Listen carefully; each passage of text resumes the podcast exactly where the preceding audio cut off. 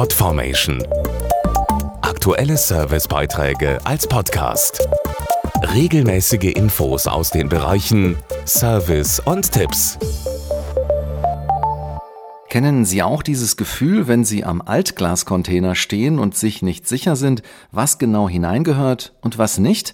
Fest steht, je sauberer das Altglas getrennt wird, desto besser kann es recycelt werden und das ist gut für die Umwelt. Hier sind die Tipps. Glas ist zu 100% recycelbar und Sie können durch richtiges Glasrecycling am Altglascontainer dabei helfen. Grundsätzlich gilt, in den Altglascontainer gehören Glasverpackungen für Lebensmittel wie Flaschen und Konservengläser. Auch pharmazeutische und kosmetische Glasbehälter wie Medizinfläschchen und Cremetiegel sollten im Altglascontainer entsorgt werden. Sagt Dorothee Richard, Sprecherin der Initiative der Glasrecycler. Und was gibt es noch zu beachten? Vor dem Einwurf in den Container bitte die Glasverpackungen zu Hause ausleeren. Ausspülen ist nicht nötig. Und eine Trennung nach Farben ist wichtig, um aus den Scherben neue Glasverpackungen in der jeweiligen Farbe herzustellen.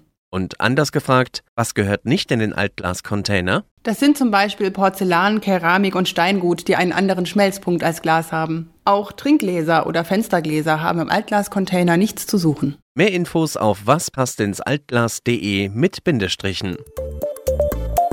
Podformation.de Aktuelle Servicebeiträge als Podcast.